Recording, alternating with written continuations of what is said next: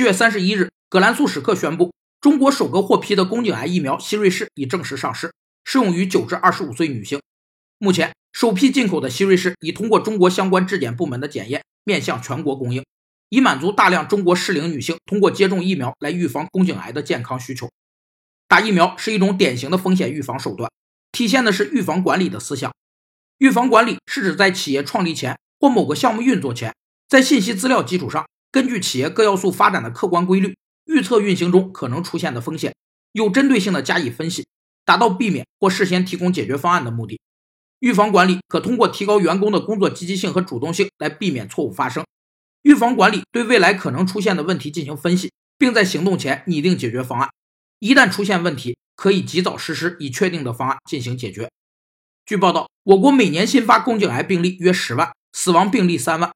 希望疫苗接种能有效降低宫颈癌的发病率。